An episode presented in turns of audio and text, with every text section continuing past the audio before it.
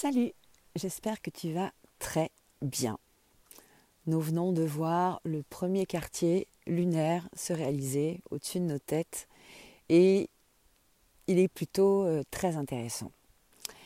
J'ai envie un peu de t'en parler euh, à la manière dont on parlerait d'un match sportif parce qu'il y a un petit peu deux équipes qui sont euh, pas face à face et on ne sait pas vraiment si elles vont se mettre face à face il y a un peu de tension euh, dans, les, rangs de chaque côté.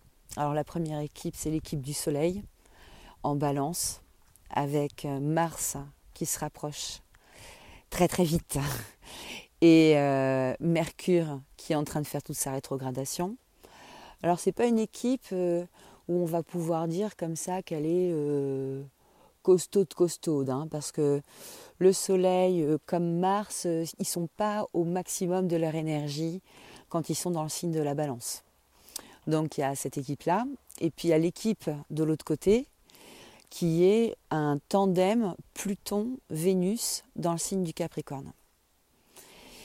Et les deux sont en train de d'être dans un échange euh, un peu dynamique. Les deux équipes sont dans un échange un peu dynamique, donc qui peut aussi bien euh, une dynamique qui peut aussi bien proposer euh, un élan très très très sympa à vivre, mais un dynamisme qui peut proposer aussi bah, un jeu de tension, un peu de friction, un peu de voilà, tu me cherches ou quoi là, tu me provoques ou quoi? Et ces deux équipes-là, elles ont des chefs. Alors, le chef de l'équipe euh, de la balance avec le Soleil, Mars et Vénus, c'est ben, euh, Soleil, Mars et Mercure, c'est Vénus, justement. Vénus, qui, elle, est dans le signe du Sagittaire, qui vient de se faire un petit refresh au contact du nœud sud, euh, une petite mise à jour comme ça, vite fait, en passant de ce qu'elle croyait vouloir, de ce qu'elle peut-être euh, croyez désirer, donc une information dont elle va savoir se servir de manière encore plus intense au cours euh, du mois de décembre et janvier prochain. On, aura l'occasion d'en reparler. Et puis l'autre boss, le boss de l'équipe euh, Pluton, Pluton Lune en Capricorne, c'est Saturne. Saturne qui vient de finir tout juste là sa période de rétrogradation donc il vient de revenir sur des points qu'il avait déjà euh, un peu, euh, un peu évalués et il a à présent toutes les données en main pour repartir en marche avant. Donc euh, lui aussi, il vient de, il vient de faire un contact, en fait, un mouvement qui vient de lui apprendre un certain nombre de choses. Et alors les deux chefs, eux, ils discutent par contre, mais très très bien. quoi. Autant les équipes, elles ont tendance à vouloir se friter un petit peu, Autant les deux chefs, eux, alors c'est vraiment, euh, c'est des bons potes. Euh, d'ailleurs, globalement, on peut dire que euh, Vénus et Saturne peuvent être de très bons potes. On peut le dire comme ça. Quand on sait bien les faire fonctionner ensemble, ça peut être de très bons copains. Et, là, ils sont un peu dans ce mode, effectivement, où la discussion est fluide. Bon, Saturne, il n'a pas trop de doutes sur la puissance de son équipe, puisqu'il lui pose davantage problème pour euh, éviter peut-être euh, euh, un mode un peu agressif, c'est que son terrain est labouré depuis 2008 par Pluton. Et concrètement avec l'eau lunaire qui vient se rajouter là-dessus, on est un petit peu sur l'idée du nœud Donc ça c'est ses limites en fait. C'est certes l'équipe de Vénus n'est pas très en forme, mais chez Saturne c'est pas très en forme non plus.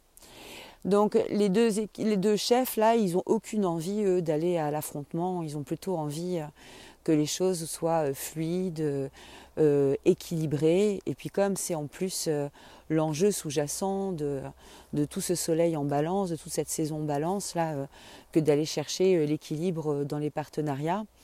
Si Vénus discute aimablement avec Saturne, et que l'inverse est vrai, nous avons euh, toutes les chances euh, de tendre justement vers l'équilibre de ce, de ce partenariat.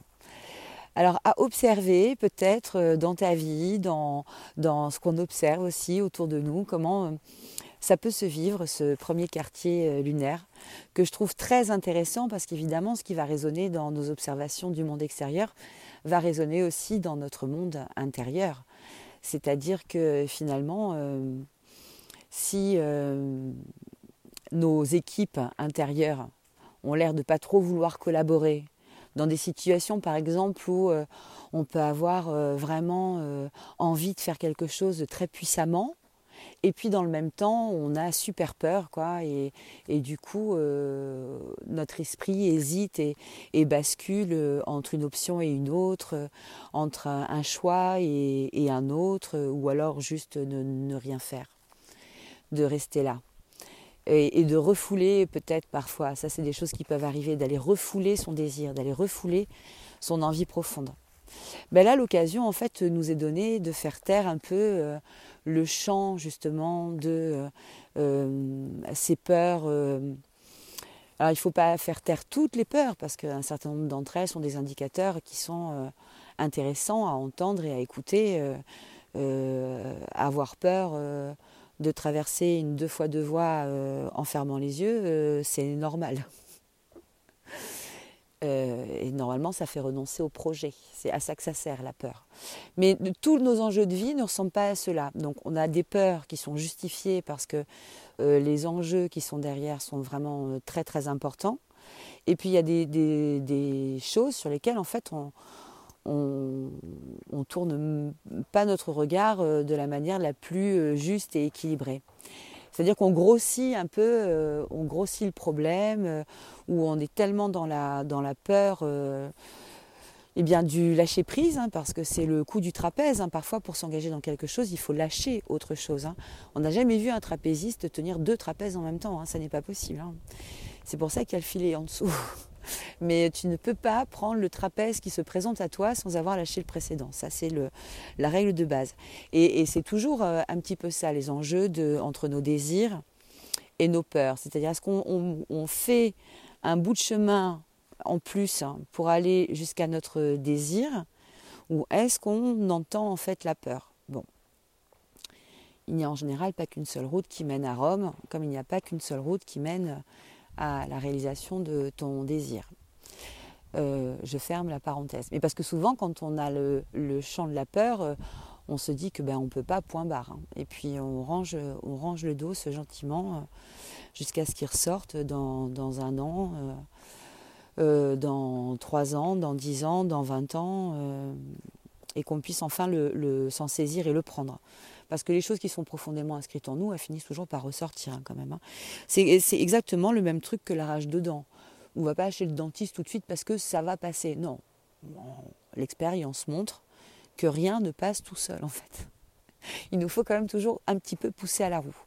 Et eh ben cette lunaison là, elle, propose euh, un apaisement, un juste équilibre. Euh, on, commence, euh, Mercure est toujours rétrograde, mais il repasse en direct le 18 en même temps que Jupiter. Et la fin de sa rétrogradation là va être bien bien chargée de cette énergie du, premier quartier avec finalement des données de fond qui sont, euh, révisés. On a Pluton hein, qui est revenu en marche avant, euh, juste en nouvelle lune. Saturne le 11. Euh, le binôme Jupiter-Mercure le 18. On, avance avec de nouvelles cartes aujourd'hui. Donc peut-être que des questions qu'on s'était posées il n'y a pas si longtemps que ça, peut-être que la donne a changé et qu'on peut à nouveau réinterroger aussi euh, la situation, ce qu'on a, envie de faire, ce qu'on a envie de vivre, surtout comme, euh, genre d'expérience. Qu'est-ce qui, nous, motive en fait? Et de donner euh, peut-être une part belle à cet espace-là de nos vies si, on pense qu'on peut y gagner en termes de, qualité sur l'expérience, l'expérience de vie que, que l'on fait. Et la qualité sera différente pour chacun d'entre nous. Et c'est Vénus, euh, et euh, notamment dans son dialogue avec Saturne, qui est euh, porteuse des enjeux de qualité. Donc quand Saturne et Vénus ont un dialogue harmonieux, on sait que Vénus est dans, dans, une conception de son désir de manière qualitative et de manière pérenne. Ce n'est pas le cas pour tous, les, pour tous les contacts de Vénus, mais celui-ci nous parle de la qualité. Donc on part avec cette énergie. Bon, je trouve ça plutôt sympa. Euh, plutôt intéressant comme euh, perspective euh, pour la pleine lune qui arrivera après et qui sera aussi qu'aura son intensité vraiment particulière. Hein. On rentre, hein, tu sais, à cette période-là, on commence à arriver dans cette saison de l'énergie de Sowin, à l'époque des sorcières, hein, qui est une énergie très fine, très subtile, où euh, on a cette, euh, cette, porosité entre le monde, le monde tangible et le monde intangible. Donc, euh, on peut rêver davantage, par exemple, on peut avoir une intuition plus fine, vivre davantage de synchronicité dans nos vies. Et pour ceux qui ont développé les, les, capacités de médiumnité, c'est des moments où clairement on a l'impression qu'on a les doigts dans la prise et euh, on, est branché sur le, flux de l'univers euh, un peu en permanence. Cette énergie, elle a commencé très très tôt à s'installer cette année. Hein. Elle a commencé euh, quasiment dès la fin du mois de septembre. à se mettre déjà en place. Donc elle va être particulièrement profonde dans, dans cet accès justement à nos parts invisibles, à ce qui est invisible. Et dans ce qui est invisible, il y a certes ce qui va être invisible comme jeu énergétique, comme perception, euh, selon les, euh, ben, ce, qui, ce, qui, plaît à, chacun. Certains verront plus euh, de visages dans les nuages, d'autres se sentiront en contact de manière très profonde avec la nature. Donc on aura chacun nos déclinaisons de, pour vivre ça dans ce rapport avec le domaine invisible, mais on va parler aussi de l'invisible qui est à l'intérieur de nous c'est-à-dire que de ce qui est caché en nous. Et quand on parle de ce qui est caché en nous, on parle des parts sombres, mais pas des parts sombres parce qu'elles sont euh, pas jolies. C'est pas euh, comme ça la part sombre. La part sombre, elle est sombre parce qu'elle n'est pas éclairée.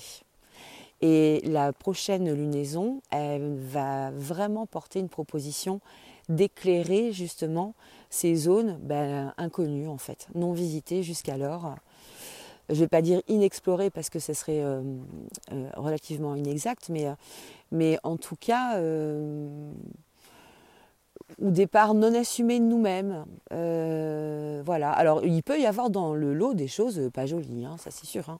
On en a tous, mais pas que ça en fait. Parce que dans ces, comme tout s'exprime à chaque fois sur deux polarités, à partir du moment où tu perçois quelque chose qui ne te plaît pas nécessairement à l'intérieur de toi, tu as euh, le potentiel d'aller euh, faire évoluer ça vers l'autre expression de la polarité. Euh, voilà, je me souviens d'une amie qui m'avait confié avoir été très surprise un jour d'éprouver un sentiment de jalousie vis-à-vis d'une autre de ses amies. Et, et, elle était très décontenancée et très troublée de voir ça. Euh, et moi, je saluais euh, son, honnêteté et son intégrité, parce que euh, se le voir faire, c'est un truc, mais après, avoir cette intégrité d'aller dire Ouais, bah, tu vois, mais en fait, je me suis sentie jalouse, quoi. Et j'avais honte de me sentir jalouse. Euh, c'était beau, quoi. C'était beau. C'est quand même pas, euh, je trouve, donné à tout le monde de pouvoir avoir cette lecture-là des choses. Et, euh, du coup, elle a transcendé ce qu'elle avait ressenti en un moteur pour aller, elle aussi, davantage s'engager sur, le plan de, sur le plan de ses rêves. Donc c'est ça, parfois, la part sombre. C'est transformer aussi de temps en temps un truc là, oh là là, bouf, c'est pas terrible, en, quelque chose de plutôt de plutôt lumineux et, euh, et, ce sont du coup des belles expériences à vivre. Les enseignements sont puissants. Est-ce que je t'ai tout dit? Non, comme d'habitude. Je t'embrasse.